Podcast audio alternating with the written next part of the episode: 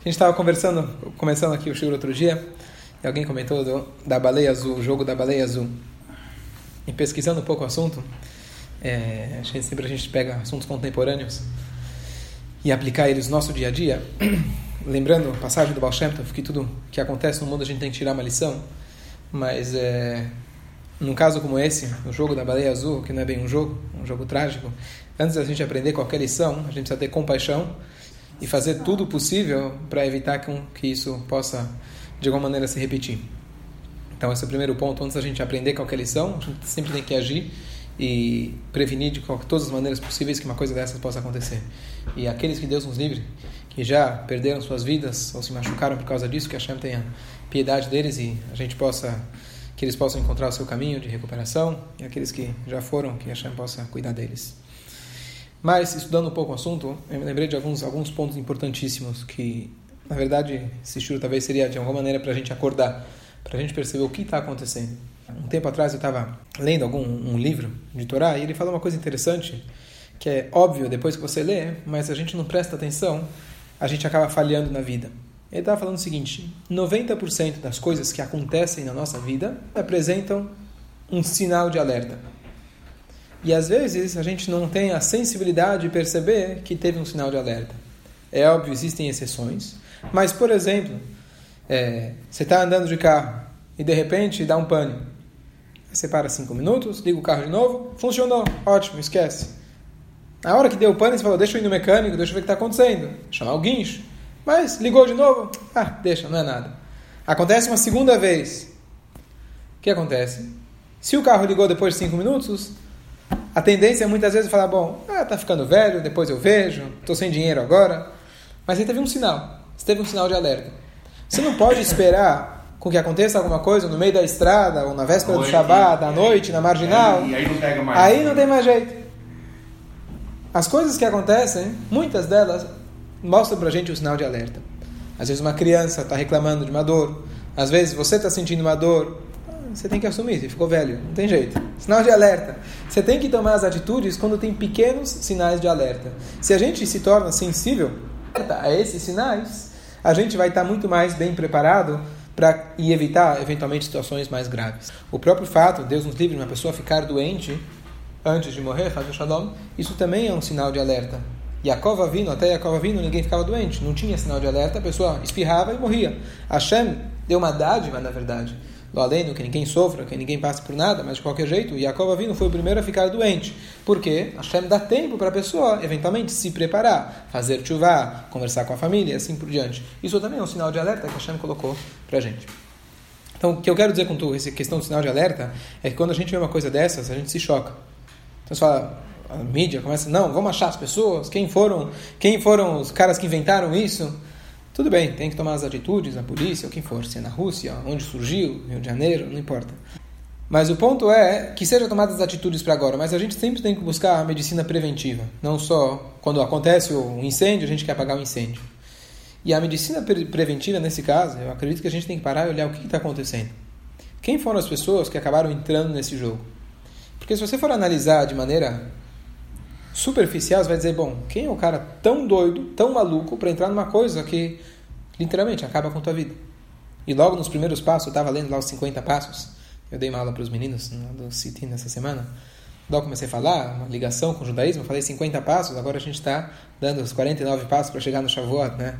Até que a gente chega no limite, a gente se eleva, a gente sabe... da gente isso daqui. aprenderam com a gente.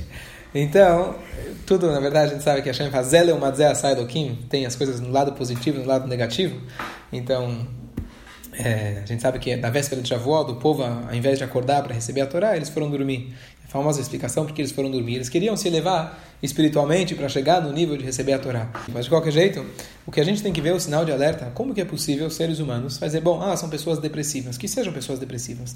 Mas o fato que isso se repetiu algumas vezes, não foi com uma pessoa, aparentemente foi com mais pessoas, não, a gente não sabe quanto realmente está comprovado, mas pessoas que entraram no jogo, eu estava dando aula para um, para os meninos, e um deles comentou que a professora na escola deles comentou que dois alunos da outra escola já estavam aí no nível não sei quanto e perceberam os sinais e graças a Deus salvaram eles. Então, pelo jeito, é uma coisa que as pessoas foram aderindo. Se para e pensa como que é possível uma pessoa entrar num jogo desses. Eu falei outro o Shur sobre questão de lavagem cerebral, controle da mente, é claramente isso daqui. A pessoa eles trabalham com você tem que acordar a tal horário, assistir tais vídeos, vídeos de terror.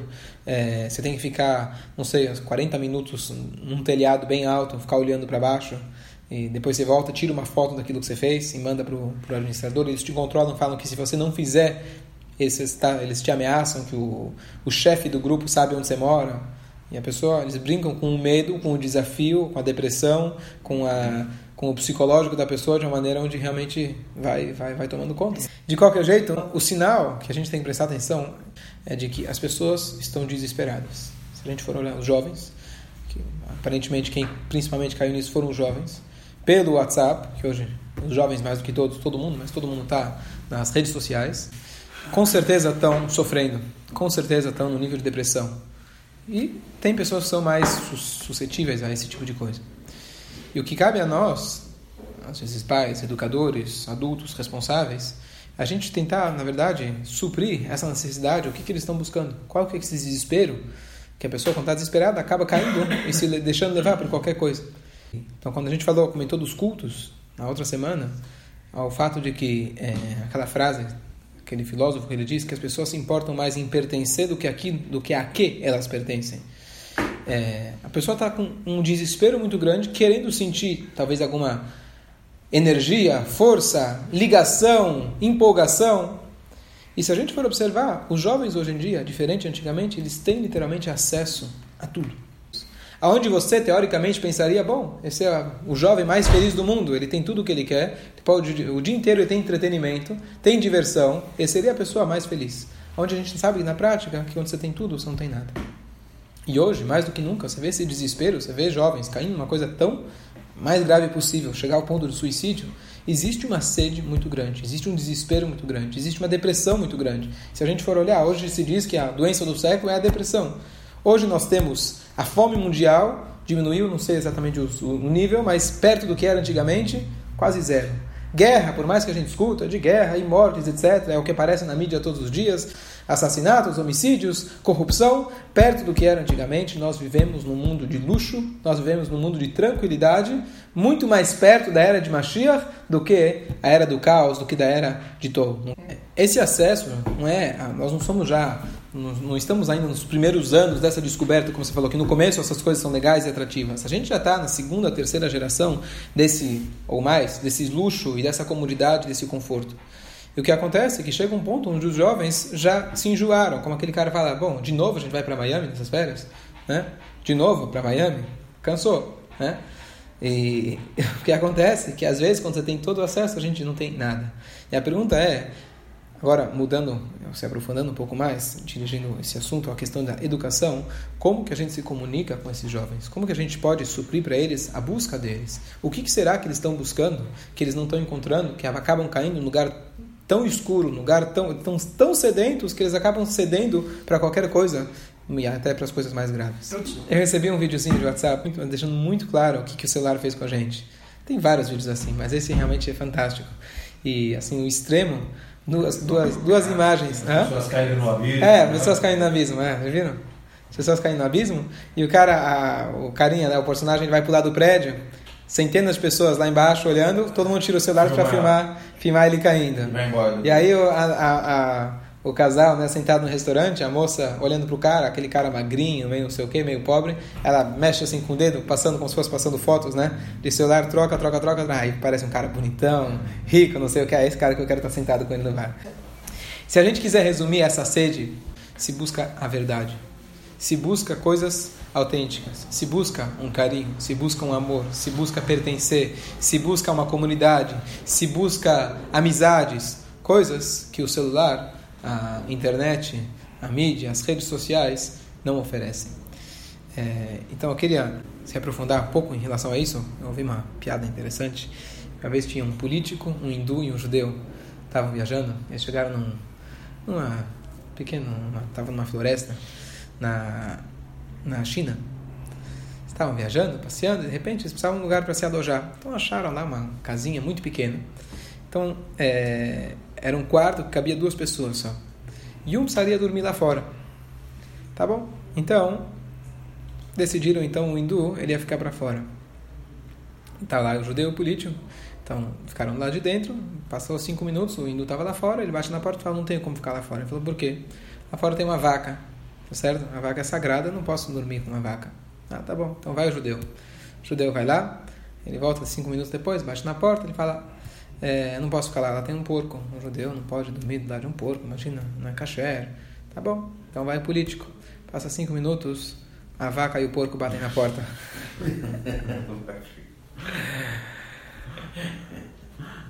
ok, então isso serve para o Brasil principalmente.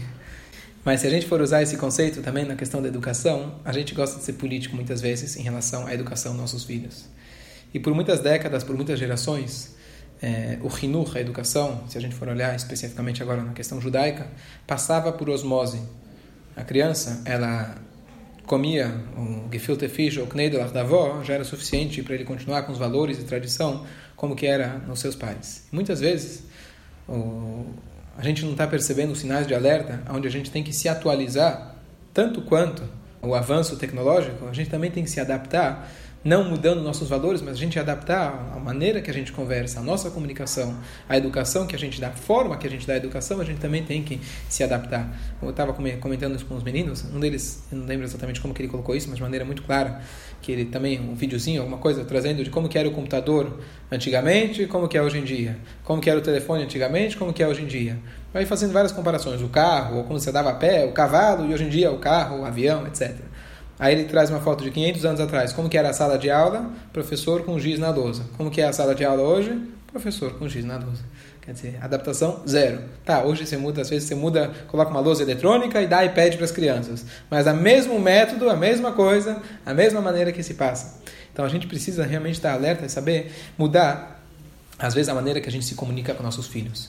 E talvez uma das coisas mais importantes, e que o Rebbe sempre enfatizou isso, principalmente quando foi na época dos hippies, em 60, quando os grandes educadores, eh, rabinos, mestres, líderes mundiais, não só na área judaica, começaram a se preocupar o que vai ser da próxima geração. E o Rebbe falou, isso aqui é um sinal de alerta, aonde esses jovens eles estão buscando mais do que tudo a verdade.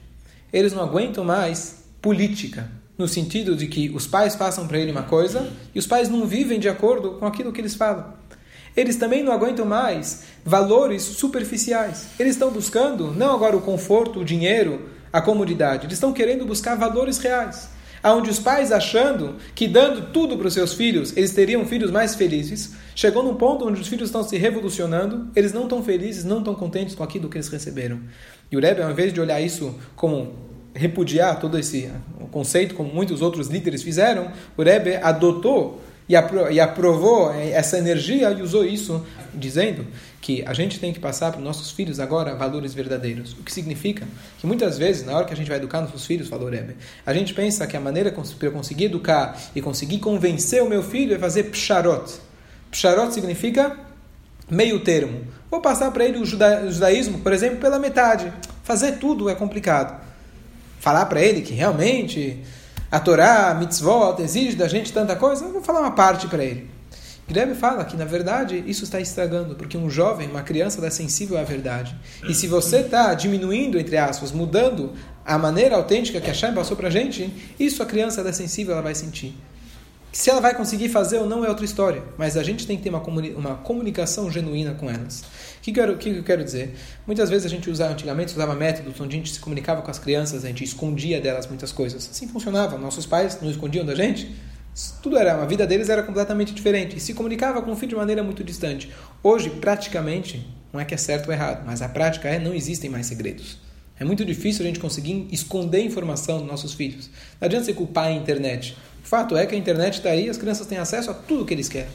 Então, o que, você vai fazer para a gente conseguir quebrar essa barreira? A única maneira é a gente se comunicar com elas de maneira genuína, de maneira verdadeira. E a gente ter uma conversa de adulto, como se fosse conversa de adulto, e conversar com eles de gente adulto para adulto, eles já são adultos, né? Contei aquela piada, aquele cara, o pai chega para o filho, o menino tem lá seus 10, 12 anos, quer contar para os filhos o fato da vida, os fatos da vida. Filho, eu quero te contar, uma, ter uma conversa séria com você dos fatos da vida. Sim, papai, o que, que eu posso te ajudar? Né? e o ponto é a gente tem que ter um contato genuíno. O que, que significa contato genuíno? Então, eu estava ouvindo o Shur, uma coisa, tem alguns, alguns conceitos interessantes, É, a gente sofre muito, por exemplo, de pressão, isso mais quem vive em comunidade fechada, etc. Muitas vezes a gente acaba sofrendo por pressão social.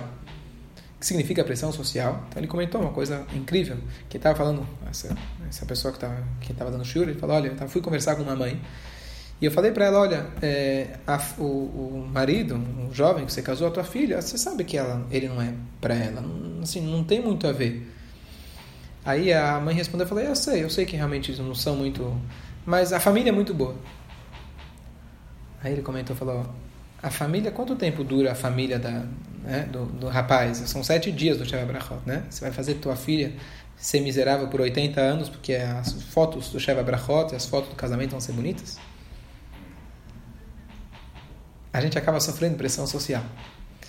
E o que eu falei antes de política, nós, dentro da nossa vida, a gente também se torna político. A gente quer mostrar que a nossa família é perfeita. A gente quer mostrar, às vezes, para os outros que os nossos filhos são perfeitos. Você conhece alguém que é perfeito? Deus. Só aqueles que você não conhece. As pessoas que você não conhece são perfeitas. Aqueles que você conhece um pouco mais, sabe que não são perfeitas. E as crianças, hoje, quando a gente vê o nível de busca pelas drogas, busca pelos vícios, etc. Uma vez eu vi Rabino Teres que ele comentou uma vez, uma coisa incrível, ele falou o seguinte, alguém perguntou para ele, falou, o que, que você aprendeu nos seus 60 anos de experiência? Rabino que quem não conhece, é uma pessoa que é, conhecido mundialmente por, né, pela, pela sua maneira de. Ele tem os, os, os métodos para pessoas se recuperarem das drogas, mais de 60, 70 livros escritos a respeito do autoestima e recuperação das drogas, vícios. E ele falou que eu aprendi é que essas, todas essas pessoas que caem nos vícios não são pessoas piores do que os outros. Pelo contrário, são pessoas com alto nível de sensibilidade. Eles não são conformistas como a maioria de nós e já que eles não são conformistas, para eles conseguirem acalmar o seu desgosto, a sua ansiedade, a sua falta de, de satisfação com o que está acontecendo, eles precisavam de uma dose um pouco mais forte. E eles caíram nos vícios. Então as pessoas, essas pessoas não são, não são, não são piores, são pessoas melhores, mais sensíveis. E o único jeito que eles conseguem acalmar, a gente às vezes acaba esquecendo, a gente acaba ignorando o que está acontecendo, a falta, essa busca, eles com essa busca não conseguiram lidar se eles não encontraram o caminho. Então eles precisaram acabar suprindo isso, essa necessidade, com, é, com os vícios e com as drogas. E o que eu quero dizer com tudo isso é que se a gente vê um sinal de alerta, a gente vê essas coisas acontecendo, crianças, jovens, caindo nesse tipo de coisa, fazendo as coisas piores possíveis, se autoflagelando, se machucando, chegar a Deus livre ao nível tão pior possível. As pessoas estão numa busca desesperada. E a gente precisa, nós como adultos, tentar pegar esses jovens, quem não tem um vizinho, quem não tem um sobrinho, quem não tem um amigo, quem não tem um conhecido, quem não tem um aluno, você pegar e ter conversas sinceras, conversas genuínas, conversar você, como adulto, contar das suas experiências. Hoje não tem mais segredos. É óbvio que é importante a gente manter a nossa privacidade, não é isso que eu estou falando, mas a gente conversar com as crianças, conversar com os jovens de maneira genuína. Aquilo que realmente você tem de experiência da sua vida, aquilo que você tem como valor, aquilo que você conseguiu cultivar ao longo da sua vida, tenha uma conversa verdadeira. Converse de igual para igual. Talvez isso é uma das coisas mais importantes. É óbvio, tem níveis onde a pessoa está no nível de depressão e etc. Tem que ser medicado, não é isso que eu estou falando. Uma coisa é, é, interessante, se a gente for pegar mesmo em, em, comunidades religiosas mais fechadas, quando alguém, Deus nos livre, cai nos, no, no, nos vícios, nas drogas, e começa talvez a escolher um outro estilo de vida, é muito comum que a gente quer expulsar ele, tá certo? Eu escutei recentemente que a, a, até pessoas que sofrem por doenças mentais, a Golda Meir tinha um neto não sei se sabe disso, ela tinha um neto que tinha síndrome de Down. E ela obrigou os pais, falou: vocês nunca contem para ninguém, escondam ele dentro de casa. Mandaram ele para um lugar para ninguém saber. A vergonha. É a vergonha. Certo? Então a gente tem vergonha, às vezes, nossos filhos. A gente tem vergonha de conseguir se comunicar com eles. E a gente tenta, tenta ignorar. É, uma vez, é, um pai estava conversando com, com, com, um professor. O professor falou para o pai: Olha, você tem que, é, tem que começar a se comunicar com o com, com teu filho. Ele falou, como assim? Eu, todo dia eu chego para ele e falo, vamos estudar, vamos fazer Hazará, que você estudou no, Heider, na, na Estivá, e ele não quer estudar. Eu tento, eu forço, converso, falo, ele não quer. E aí o, o professor falou pro, falou, falou pro pai, falou, o que, que ele gosta de fazer? Ah, ele gosta de jogar beisebol. Falou, então por que você não pega um dia e vai jogar com ele beisebol? Não, Bitul Torá, Hazve Shalom, vou estar deixando de estudar Torá. Falou, mas qual é o problema? Não, depois 120 anos, não quero, quero, não posso, uma coisa dessa, imagina. Aí o professor falou, sabe o quê? Quando você chegar lá em, lá em cima, lá embaixo, você fala lá para o juiz, para Deus, você fala para ele, eu, eu assumo, manda para mim. Quem foi que te mandou jogar beisebol com teu filho? Fui eu. Joga para mim a culpa, não tem problema, eu assumo. Ele falou, é verdade? Ele falou, sim, tudo bem. Mas Bitul ele falou, assim você vai conhecer, começar a conhecer o teu filho. Se você começar a amar o seu filho só nos seus termos, para ele fazer o que você gosta, você não tem um filho. E aqui está, na verdade, um ponto que a gente fala nos Firata Omer, quando a gente fala que não faltou kavod zelazé, faltou os alunos de Rabi Akiva, faltou respeito pelos outros. Respeito significa você reconhecer que o outro é diferente de você, não é amar. Amor é um ponto, não faltou amor. Você reconhecer a diferença que os outros têm. E o seu filho, acredite se quiser, mas ele não foi criado para ser o seu narras. Todo mundo quer ter Nachas, é a melhor coisa do mundo. Mas o seu filho, ele veio aqui numa missão única, que Hashem deu para ele, que é de, completamente diferente da sua, que se a missão dele fosse a sua, ele não, não precisaria existir. Uhum. O que a gente precisa ser, a gente precisa ser sensível para a gente conseguir descobrir e apoiar a missão individual que cada indivíduo tem. A gente tem que estar presente, a gente tem que estar ao lado deles para dar as ferramentas para que eles possam ser quem eles são e não julgar, e não ter um sonho, eu quero, os, os, pais, a gente tem essa, a gente tem um sonho do filho que eu gostaria de ter, a gente não consegue acordar desse sonho, a gente vive nessa ilusão, e quando, a gente vai acordar, é tarde demais, o filho já está em outro lugar. A gente precisa estar atento e perceber para que a gente às vezes precisa nos reestudar, estar pronto para a gente, para nós mesmos nos mudarmos e entender a individualidade e a missão que cada um tem nesse mundo. Esse era o ponto que eu queria chegar quando a gente fala da comunicação, pai com filho, professor, aluno, conhecido, sobrinho, alguém mais jovem. A gente tem que estar pronto para a gente abrir mão daquilo que eu gostaria que ele fosse, aquilo que eu aprendi no meu mundo, na minha época, em outra década, em outro milênio, você já, né, hoje, né, 10 anos, como se fosse um milênio. A gente tem que estar pronto para encarar, e não adianta culpar ninguém, culpar a internet, falar os jovens hoje em dia, você tem que se abrir e ter uma, uma um, estar pronto para descobrir e ajudar que esse jovem ele possa descobrir a sua missão única.